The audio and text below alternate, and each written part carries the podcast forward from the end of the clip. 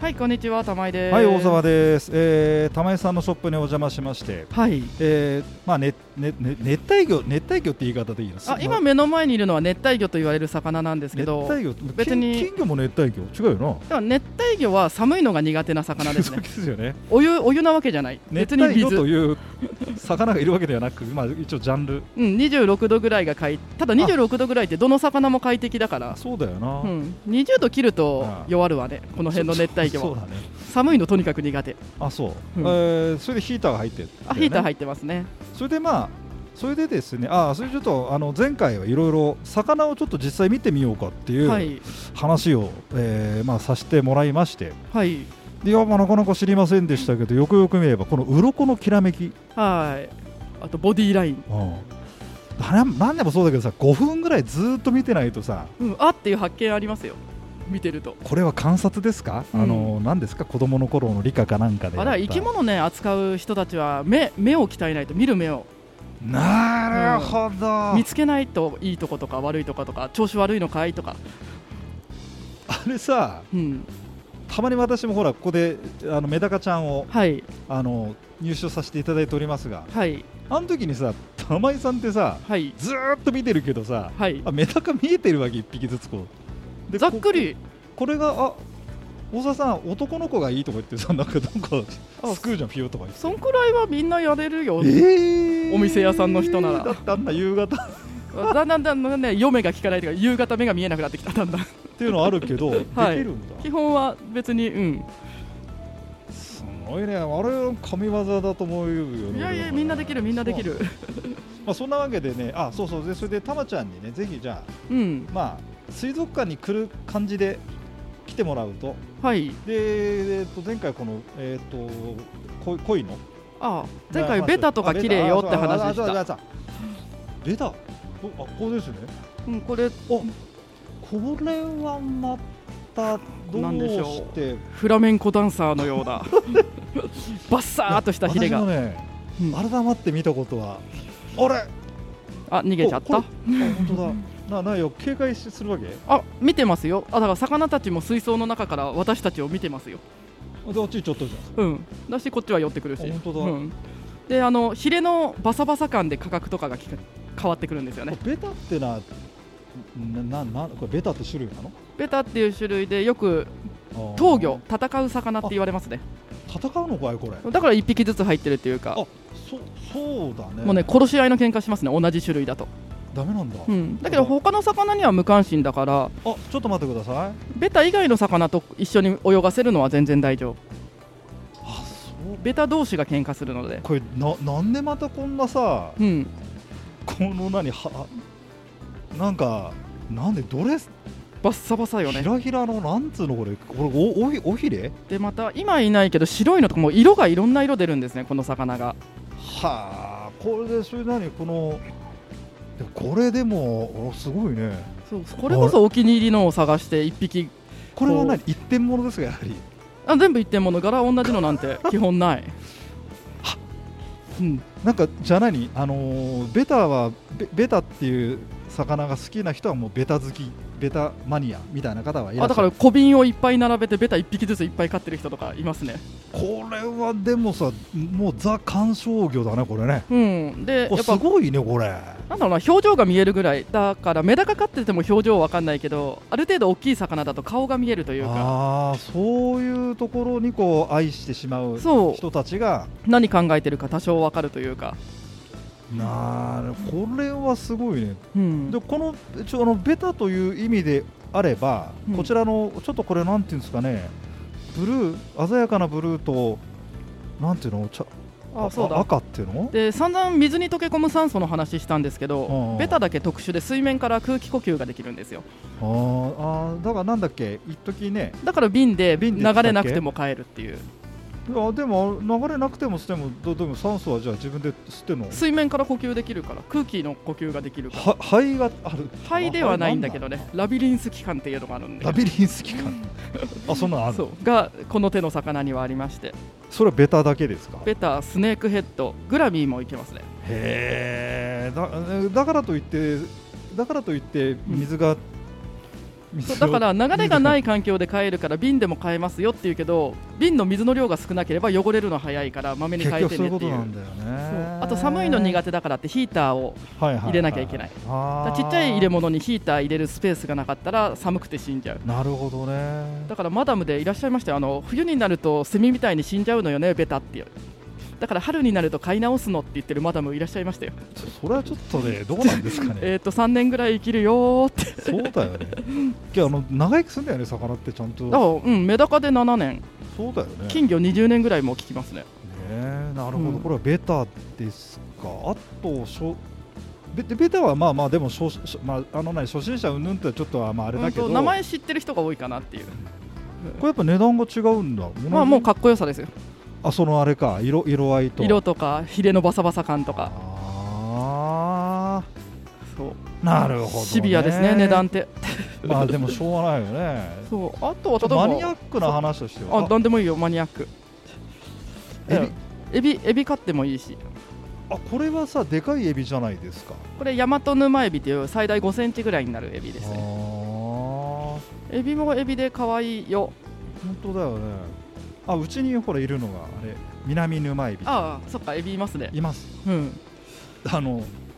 唯一繁殖してそうましてエビも難しいって言われたりするけど、うんそんな極端に難しい生き物じゃないなとで思ったのが、はいはいはい苔とか食べ残しの餌とか食べる掃除屋さんと言われてるんですけどエビ言わがれてるねだからエビなんか食べてるだろうって餌やってないショップ多いですねえなんか食べてるだろうってバクテリアとかなんか食べてるだろうって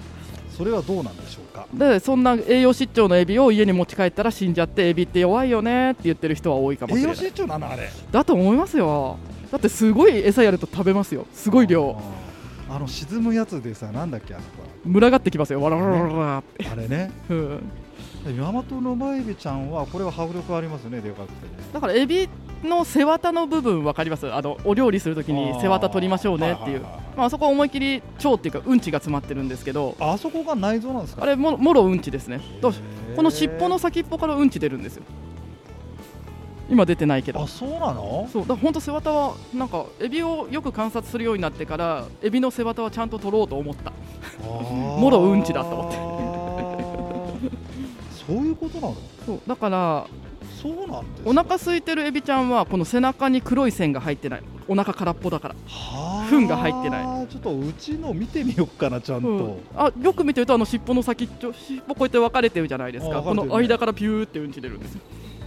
あそっから出んだっそうて思いましたねなんだあ背中に内臓がある感じだよねあれ人間あそうそうそううそう背骨に沿ってという背か骨に沿ってうね、んああだからおお店でエビ買うときにこの背骨背中に黒いうんちが詰まってないのって飢えてるっていうか何も食べてないエビだからえー、じゃあそういうの見なきゃダメそうそういうのそう見もなきゃもというしか見えるんだったら見えたら買うの遠慮した方がいいかもしれないですこね、れなんか調子良さそうですねうちのみんなみんなお腹いっぱいな色がはっきりしてる感じですねうん、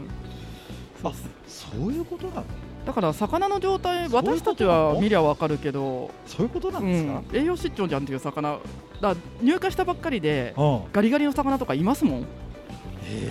えじゃあそそれうと少しじゃああれかいだからそれくださいなって言われてうちのお店は今ちょっとまだやめた方がいいと思うっていうじゃあちょっとあれなのこの旅の疲れを癒すと1週間とかがっつり餌食べさせて太らしてそこから売る、体力うが、んあたたまに調整中とかねそういうことなのこの多分なねんか、でそれが栄養失調で具合悪いって気づいてるショップは餌あげるけどうん、それを薬とか入れてなんか適当に調整中って言ってるところのは治らないよね栄養失調なんだから餌あげなきゃへーねエビでもそういうことなんいや全然知りませんでしたねね、この間の酸素の話もそうですけど酸欠気味で弱ってるのに一生懸命薬入れて治そうとしてる人とかもいるんですよ、あそうん、それ酸欠だからエア足そうねなのにやれ塩入れたり薬入れたりういるねいるいやなんかかいやなんかいうそういうのあるねそういう動画だよそれはエアでレーション足しましょうだったりするし餌ちゃんとあげましょうだったりする基本に立ち返るそうそうそうそうでもあのエアレーションちゃんとしてればなんとかなるっちゃなんとかなるまずあエアが多くて困ることはないですねその前も言ったかなあの目に見えないバクテリアたちも酸素を使ってるっていうあそうねそうねそれはうん、だから溶存酸素を多ければバクテリアがいっぱい汚れを食べてくれるから水の浄化になるそのまあくどいようだけど、うんその溶存酸素溶存酸素っていうんだっけはい酸素酸素を増やすにはかき混ぜる、かき混ぜるでこのブクブクの細かいエアーで酸素を供給してるわけではないうん、かき混ぜるそれだなんかあるよね多分細かいエアーをヒューヒューヒューってやってあでも細かい泡の方がうん音が静かだったり見た目が美しかったりしますよね見た目美しいけど結局でもあれかき回してるだけなのそうそうそうなんだよなそこそうそうそこですねちょっともう一個ぐらい魚行ってみようかう何これコはリドラ何スなこれナマズですかざっくり言うとナマズコリドラあス随分大きいのがいるねこれ野生っていうかワイルド個体でえ何そういうのがあるんですかワイルド個体とやっぱえっとねワイルドの方が体がでかくなるえじゃあねそれワイルドっていうのはどこかからまああアマゾンだかなんだかそういきうっとことろかねら野生採取個体ですよねとあと何その養殖というのそはうそうブリードっていうやつと大概ブリードかね今出回ってる魚あはーそうわかるんだあでもワイルドしかいないのもいるかどうなんだろうねちなみに何このちょっとこの人気大きい彼は彼は彼は彼女かわかんないですけど 彼女っぽいねコリドラスコンコロそれー何それ何これ見て何彼女っぽいといこやわあのかんな腹い腹がでかいからえメスの魚はだいたいふっくらする、腹がでかいったってでもさうん、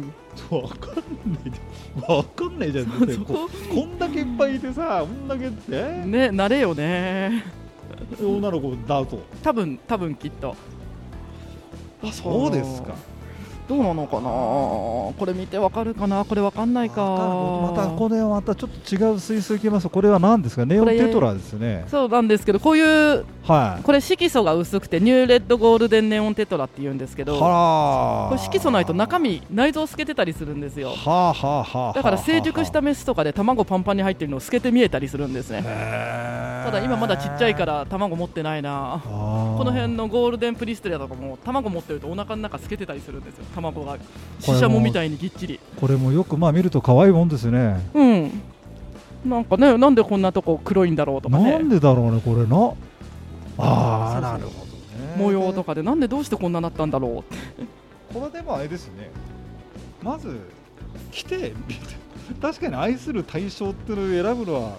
あれだな、うんこういう動いて誰かが解説してくんねえとちょっとそうあよくあコリドラわス、かんないねコリドラスの良し悪しなんですけど、はいはいコリドラスって調子いいとこのほっぺたがキラキラするんですよああ本当だキラキラしてるこれああんまり来たばっかりとかで痩せてるのほっぺたキラキラしないからこうキラキラしてるねそうそうそうあそれは俺もわかるああこれキラキラしてるうんみんなあ大みんな体キキララキキララしてしてるるんじゃないキラキラしてるのを選んだ方がえっと強い頑丈そういうの状態がいいそういうのわかんない ねうんあちょっと時間あがも来ましたねはいちょっとちょっとじゃあ次は個体の選び方でもやりますかうあ何でももいいですよそうですかじはゃあ、たまちゃん、そういうことでね、まず、まあ、工藤洋ですけど、ショップに 来て、玉井さんの話を聞いて、わかる、わかりやすいところからまず見てもらうと、いそうですねね、それがいいかもしれませんので、そのうち愛する魚が見つかるでしょう。はいということで、じゃあまた来週。はーい